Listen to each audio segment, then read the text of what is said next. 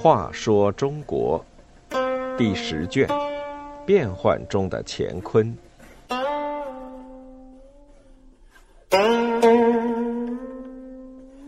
七十三，装瞎除异己。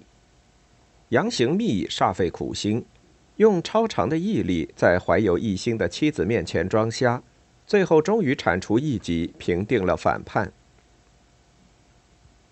唐朝后期，藩镇割据愈演愈烈，不少草莽英雄只要掌握一支武装，占据一块地盘，便称王称霸起来。吴王杨行密就是其中之一。他出身贫寒农家，做过盗贼。虽然生得高大，只手能举百斤，但武艺却极平常。不过他颇有智谋，善于用人，渐渐聚起了三十六位英雄，拉起一支队伍。经过十几年的努力，终于平定江淮一带。唐天复二年，公元九百零二年三月，被唐王朝封为吴王。追随他的将领纷纷加官进爵，他的七弟朱延寿也做了奉国军节度使。杨行密功成名就，日子却似乎过得并不舒心。近两年，他忽然患了眼疾，经常向夫人朱氏抱怨，说视力越来越差，几乎什么都看不清了。手下人有事求见，他常把张三错认为李四。有时候甚至把狗错看成猫，闹出不少笑话。朱氏对此将信将疑，他一边仔细观察，一边故意做些丑事，看他会不会发火。但每次杨行密都茫然不知，毫无反应。朱氏这才相信，他的眼睛真的快要瞎了。朱氏夫人就是朱延寿的姐姐，她把这些情况都悄悄地告诉弟弟。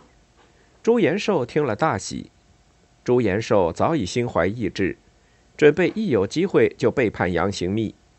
现在听姐姐这么一说，觉得机会来了。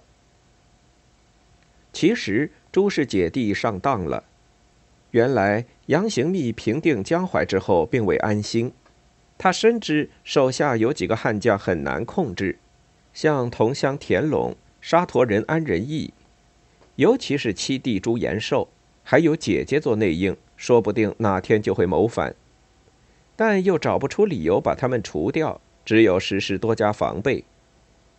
谋臣徐温献上门客严可求的妙计，要杨行密用装瞎来迷惑人，引诱心怀鬼胎的人暴露，以便抓住把柄下手剪除。这个计策被杨行密采纳了，然而却也很苦。试想，每天在朱氏的监视下装瞎，不能有一时一刻的懈怠，一装就是几年。除了心机，还要有超长的毅力才行。唐昭宗天复三年（九百零三年），田陇和安仁义果然都反了。田陇派了两个使者，带着密信，伪装成商人去和朱延寿联络。谁知这两个使者被杨行密手下的大将上要求抓住，杀了一个，另一个吓得全盘招供。上要求立即报告杨行密，田陇还不知道。他又派杜荀鹤去联络朱延寿，一口答应。但这时杨行密布下多时的网也要收了。这一天，当着朱氏的面，他仍然假装看不见，一头撞上大柱子，倒在地上昏了过去。朱氏赶紧过来扶起，过了好久，他才苏醒过来，哭着对朱氏说：“我事业虽成，却瞎了眼，看来是上天要废我。几个儿子年幼又无才能，军国大事只有交给延寿，我才放心。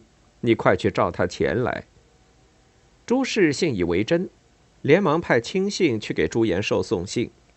朱延寿急急忙忙赶来。在这之前，杨行密早已让徐温在正厅埋伏下兵力。他见朱延寿到来，马上迎到门口，睁开眼睛对朱延寿说：“几年没见大舅哥，今天果然见了。”朱延寿见杨行密忽然不瞎了，知道大事不好，转身想走，早被埋伏的武士抓住，杨行密立即下令把他杀了，朱氏也被废弃。不久，杨行密又平定了田陇和安仁义的反叛。